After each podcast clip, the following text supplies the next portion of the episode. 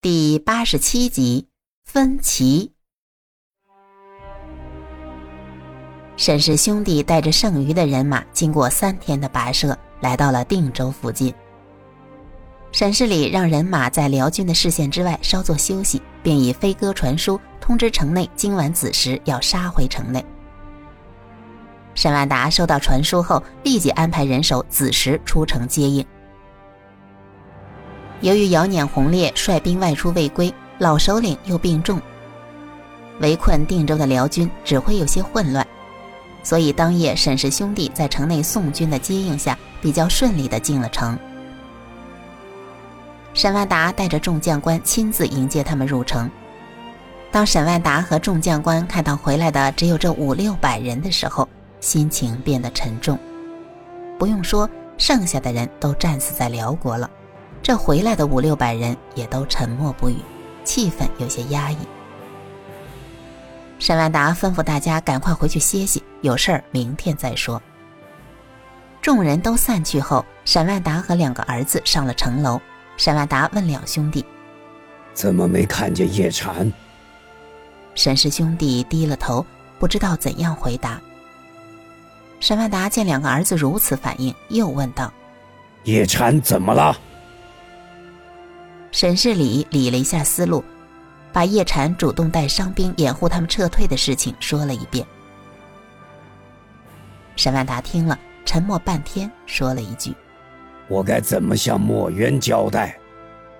沈氏兄弟也无言以对。沈万达叹了口气说：“唉，你妹妹的眼光不错，为父也算满意，本想栽培他一下。”没想到，他，哎。沈世礼也说道：“是啊，叶禅有勇有谋，我等皆不如他。”沈万达点点头，有些伤感的说：“我们如果都战死了，还则罢了；可要是我们都回去了，只有叶禅没回去，我该怎样跟墨渊说？”我能说为父为了栽培他，让他上了战场去了敌后，结果他战死了。墨渊本来就没了娘，失了依靠，好不容易找了个新的依靠，又让为父弄没了。你们说，为父该怎样对墨渊说？沈世礼安慰父亲道：“父亲，你不要过于自责。我和叶禅告别的时候，叶禅告诉我。”说他和墨渊的亲事是假的，好像是为了应付大娘的。沈世宜在旁听了，反驳道：“怎么可能？墨渊对叶禅的情谊不像是装的。”沈万达沉思了一会儿，觉得有这个可能，就说：“如果真是这样的话，那我们沈家就更对不起叶禅了。”说完。沈万达把靖王次子赵信所做的事情说给两个儿子听。沈世礼和沈世仪只知道赵信派人到青州想逼叶家退婚，而且他两个还把来人整得够呛。没想到叶禅他们来定州也是这小子搞的鬼。照这样说来，叶禅如果没有和墨渊定亲，就不会来定州，也就不会有这些事情了。父子三人叹息了许久。最后，沈万达说道：“你两人先回去休息吧，我们先过了眼前这关再说吧。”兄弟二人就告辞离开。在回住处的路上，沈世仪和沈世礼讨论了一下墨渊和叶禅的亲事。沈世仪坚信自己的判断，并和沈世礼打了赌，说等打完了仗，回去和墨渊当面求证。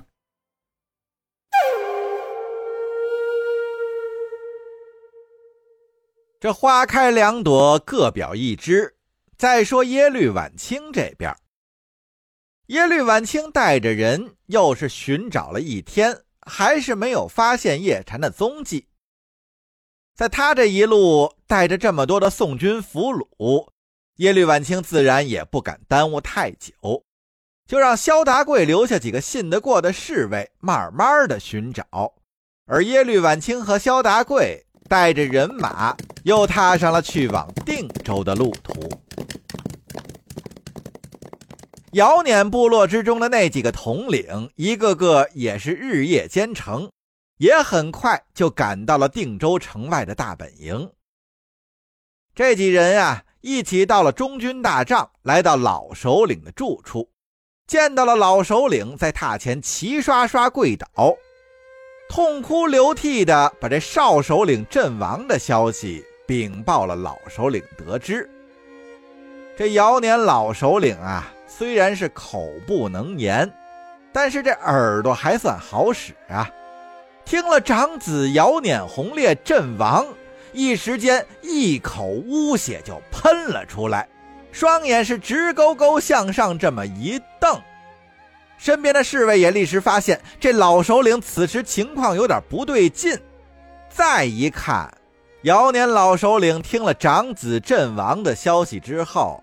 立时是气绝身亡了。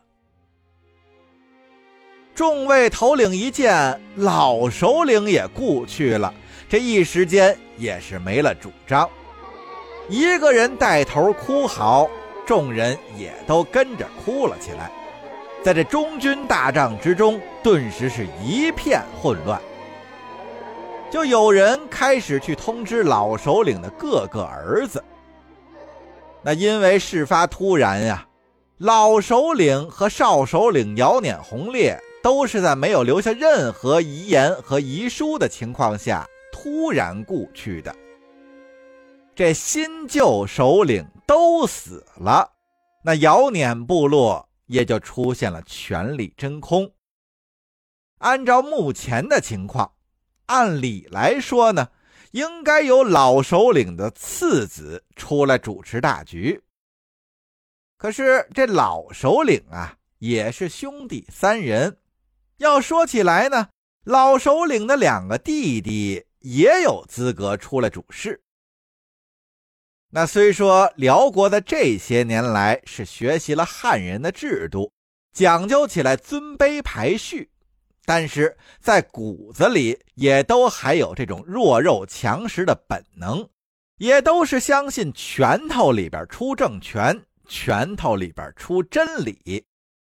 所以，当出现了这种契机，那每一个有资格上位的人，也自然都想要做一做这首领之位。不多时啊，老首领的几个儿子和兄弟。都到了中军大帐之中，这每一个人都是心怀鬼胎呀。谁要是能在现在取得话语权，那谁就可以在以后的权力争夺中占据主动地位。所以，就当众人哭完了丧，坐下来要准备商议后事之时呢，这姚年老首领的二弟就第一个站出来说话了。他是作为姚年家族的长辈，要出来主持兄长的后事。他想让他的弟弟和侄子们都来听他的安排。要说这种事儿呢，本来也是无可厚非。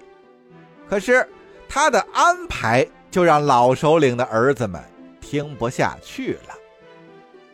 这位二叔表示，他本人。要带领人马护送自己兄长，也就是老首领和先前阵亡的姚碾天佑，也就是自己这位大侄子的遗体去回乡安葬。那因为定州前线战事吃紧，其他的人，包括老首领的其他儿子们，就都不用回去了。这葬礼之事嘛，那他老人家一个人受点累，给办了。也就行了。像这种安排呀，就算姚年老首领的几个儿子是傻子，也都知道他打的到底是什么主意。这位二叔要是一回去，那就把自己的老窝给控制了，再把大家的家眷作为人质，那等自己打完仗回去，也就只能俯首称臣了。也是正因如此啊。这话音一落，老首领的次子，也就是姚碾红烈的二弟，就第一个站出来反对。要是依着这位二公子的意思呀，现在故去的是自己的父亲和大哥，那说白了呢，是自己家的家事。二叔虽然亲呀，但是一切后事不应该由叔叔来操办，还是应该由自己这位二公子操办。那这老首领的二弟，也就是这位二公子的二叔，一听，那当时也自然是不干了。贤侄啊，你的出身，我们这些当叔叔的也自然是知道啊。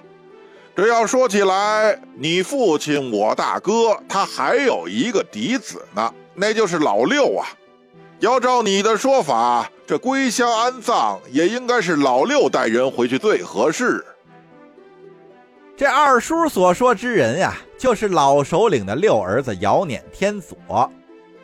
因为这老六姚辇天佐和老三姚辇天佑、老大姚辇洪烈。这哥仨是老首领正室所生。不过要说呢，这姚辇天佐到了此时也甚是可怜，自己刚是一个十几岁的孩子，就死了父亲和胞兄，这家中剩下孤儿寡母啊。虽说是出身高贵，但是毕竟也是羽翼未丰啊。以后在这部落之中也是没有人扶植。这姚辇天佐的前途想必也是艰难呀。这位老首领的二弟，也就是众公子的二叔，也就是看准了姚辇天佐年幼好控制，才把自己这位六侄给搬出来，想要拿他来挡住自己这二侄子的嘴。